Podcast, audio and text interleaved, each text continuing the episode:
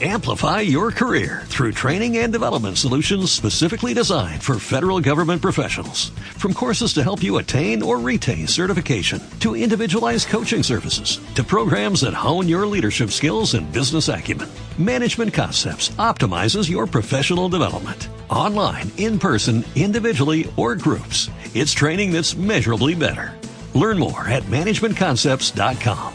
That's managementconcepts.com.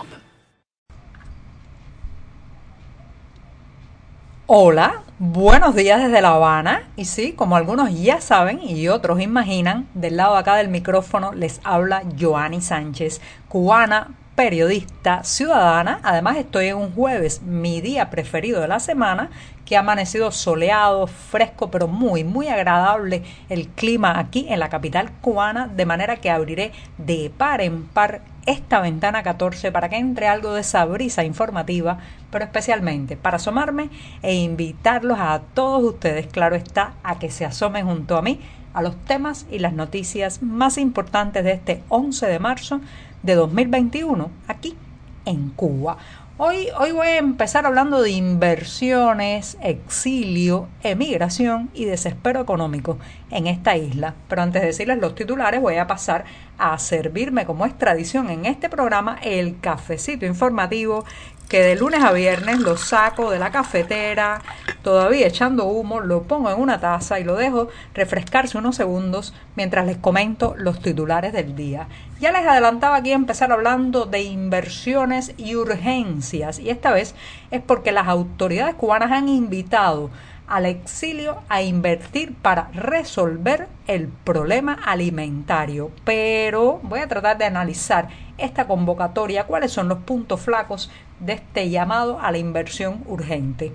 En un segundo momento, ir por lana televisiva y salir trasquilado en una encuesta. Así he titulado un tema que abordaré sobre eh, el las críticas, la, la, avalancha de quejas que ha suscitado una evaluación pública, un sondeo sobre el rostro principal del oficialismo cubano ahora mismo en la televisión nacional cubana.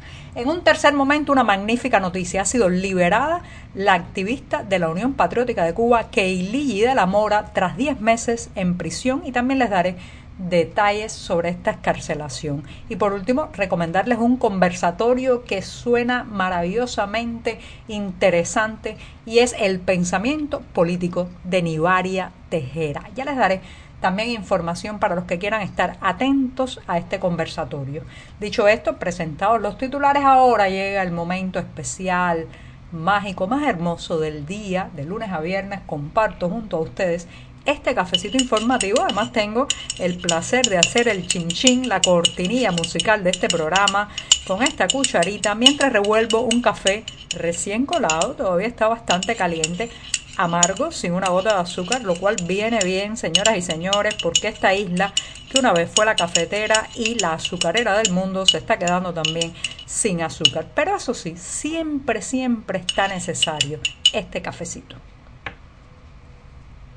Después de este primer sorbito o buchito de café del día, pues los invito, como es tradición también, en este programa que ya saben hago desde hace más de dos años, desde diciembre de 2018, que pasen por las páginas del diario digital 14ymedio.com y allí podrán ampliar muchos de estos temas y la mayoría de estas noticias. Dicho esto, me voy me voy al primer titular que ya les había adelantado al inicio de este podcast y tiene que ver con, eh, bueno, pues con el dinero, con la urgencia económica, con las arcas vacías que cada vez están más llenas de telarañas y sin recursos en este país. Esto ha generado una desesperación para traer capital fresco con la crisis que aprieta cada día más y las autoridades cubanas han vuelto a la carga con un ofrecimiento, un llamamiento al exilio cubano para que invierta en la isla en lo que han dado en llamar pequeños proyectos que vayan resolviendo el problema alimentario y no alimentario. Esto según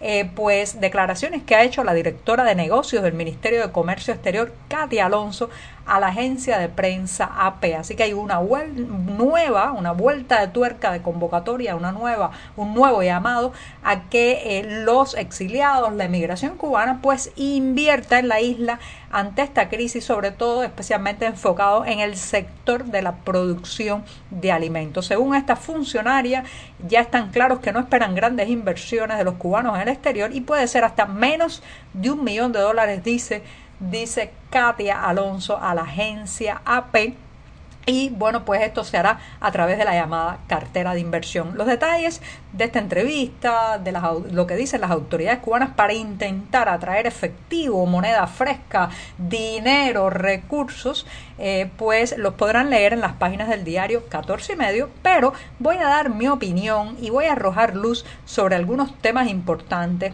para entender ¿Por qué no está funcionando esta convocatoria? ¿Por qué la han repetido durante varios años y no logran atraer a la isla capital del exilio, dinero, recursos, inversiones del exilio cubano. Señoras y señores, esto tiene que ver fundamentalmente eh, por algo muy sencillo, que es universal. No hay animal más asustadizo que el bolsillo. La frase no es mía, la escuché hace un tiempo y me gustó porque claro está, cuando un inversionista va a poner su dinero en algún lugar, lo primero que quiere es que ese dinero no se pierda, que ese dinero no, no esté involucrado en malos manejos, que termine pues eh, perdiendo absolutamente su inversión, incluso generando más costos para su vida. Y el panorama económico cubano lamentablemente no da seguridad, no da una garantía de que dinero invertido va a ser dinero asegurado ni dinero multiplicado y mucho menos dinero que termine siendo usado en lo que el inversionista quiere, porque la centralización, el verticalismo hace que muchas veces lo que se pone para eh, mejoras agrícolas, para producción de alimentos, termina, termina convirtiéndose en tonfas policiales. Pero bueno, eh, yo creo que fundamentalmente lo que está funcionando aquí en el tema de las inversiones que se le piden al exilio de la emigración cubana es que aquí en esta isla, señoras y señores, no se ha hecho la debida autocrítica de las confiscaciones, las nacionalizaciones de los primeros años de este proceso que terminaron y pusieron fin a las propiedades de industrias, fincas y una serie de sectores productivos que estaban en manos de personas privadas que tuvieron que emigrar prácticamente con lo puesto. Y aquí no se ha hecho la autocrítica, por ejemplo, de la nefasta ofensiva revolucionaria de 1968 que confiscó hasta el cajón del limpiabotas y convirtió la economía nacional en un feudo absolutamente estatizado. Mientras esa autocrítica no se haga, mientras no se diga nos equivocamos, mientras no se haga la necesaria diatriba económica hacia el pasado, bueno, pues entonces la gente seguirá pensando por allá afuera que en cualquier momento le nacionalizan, le confiscan lo invertido. Las indemnizaciones tampoco se han realizado de una manera extensiva, de una manera que compensen lo que perdieron muchas de esas familias y por claro está, hay memoria histórica, memoria económica sobre todo en el bolsillo, que como decía hace un rato es el animal más asustadizo que existe, eh, y bueno, muchas de estas familias, muchos de estos eh, grupos que de exiliados cubanos recuerdan perfectamente el daño económico, tienen una memoria de lo que les quitaron y lo que eh, pues les arrebataron. Pero también, ¿saben qué?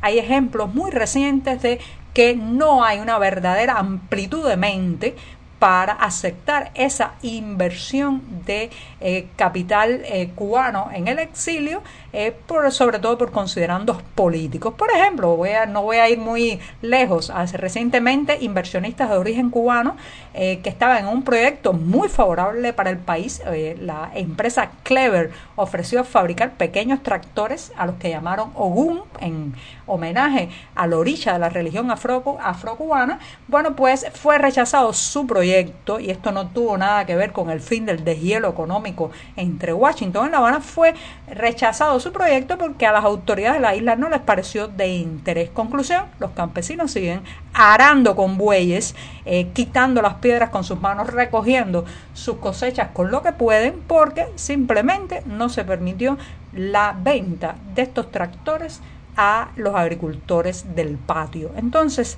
sí, pero no quieren inversiones, pero no quieren hacer las concesiones ni ceder las parcelas políticas económicas que toda inversión desde fuera necesita para su garantía, su seguridad y su multiplicación. Bueno, me extendí un poco del primer tema, me voy a dar el segundo sorbito del día porque me voy con esto a los medios nacionales, y esos mismos, los que están absolutamente controlados por el Partido Comunista. Después de este segundo buchito, ya les dije que los jueves necesito un poco más de café, es mi día preferido de la semana, nací un jueves, así que cada jornada como esta celebro el regalo de la vida, el frágil, también imprevisto y trepidante regalo de la existencia. Y hablando de existencia, hay gente que existe en los medios, en las pantallas, eh, que de pronto pues son catapulteadas eh, con a partir de un discurso más extremo, como le ha ocurrido al presentador, al rostro más oficial de la televisión cubana, ahora mismo que es el presentador Humberto López, que dirige, como saben, un espacio televisivo dedicado a difamar a activistas, artistas y periodistas independientes sin derecho a réplica. Esto es con total impunidad. Se para frente a la cámara, lanza sus teorías de la conspiración, sus mentiras, sus exageraciones, sus campañas de difamación y de fusilamiento de la reputación de, sin derecho a réplica. Bueno, pues el Instituto Cubano de Radio y Televisión, ese mismo, el oficialista ICRT ha lanzado en sus redes sociales una encuesta para evaluar el programa de Humberto López. ¿Y qué pasó? Bueno, he usado un refrán para ilustrar esta noticia y es que fue por lana y salió trasquilado. Sí, parece que pensaba en recoger opiniones muy favorables, pero en realidad en las más de 2.000 opiniones y comentarios que ha suscitado este sondeo, la mayoría, señoras y señores, son negativas contra Humberto López. ¿Saben por qué? Bueno, porque a los cobardes, los cobardes están muy, muy mal valorados en cualquier sociedad. La gente que se parapeta detrás del poder, que se mete en las faldas de, de un régimen para atacar a otros, eso, eso se llama cobardía aquí y en cualquier lugar. Y los cobardes, reitero, están muy mal valorados. Así que fue por lana, por la, en la lana del aplauso, pero Humberto López ha salido trasquilado con las críticas ciudadanas y populares que vetan, censuran y dan puntos negativos a ese programa donde se dedica a eh, difamar sin derecho a réplica a la gente que habla en este país. Y me voy rápidamente con una magnífica noticia liberada tras 10 meses en prisión la activista de la Unión Patriótica de Cuba, Keiligi de la Mora. Recuerden que fue condenada a 18 meses de prisión por los presuntos delitos de propagación de epidemia, desacato, atentado y desobediencia. Son este tipo de delitos y de cargos legales, eh, los que más se,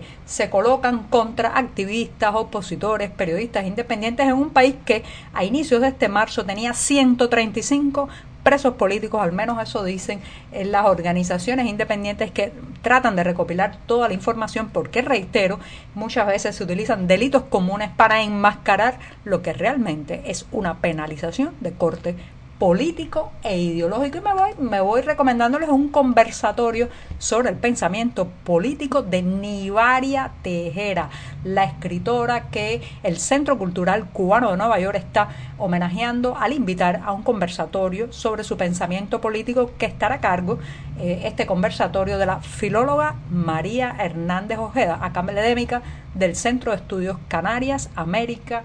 Y bueno, es una charla donde podrán conocer la evolución política de una escritora cubana que vivió nada más y nada menos, anoten ahí, tres dictaduras y un exilio, y un exilio de 50 años en la ciudad de París. Hay un enlace en la cartelera de 14 y medio para ver este conversatorio que será mañana viernes 12 de marzo. Y justamente me despido esta mañana. Muchas gracias.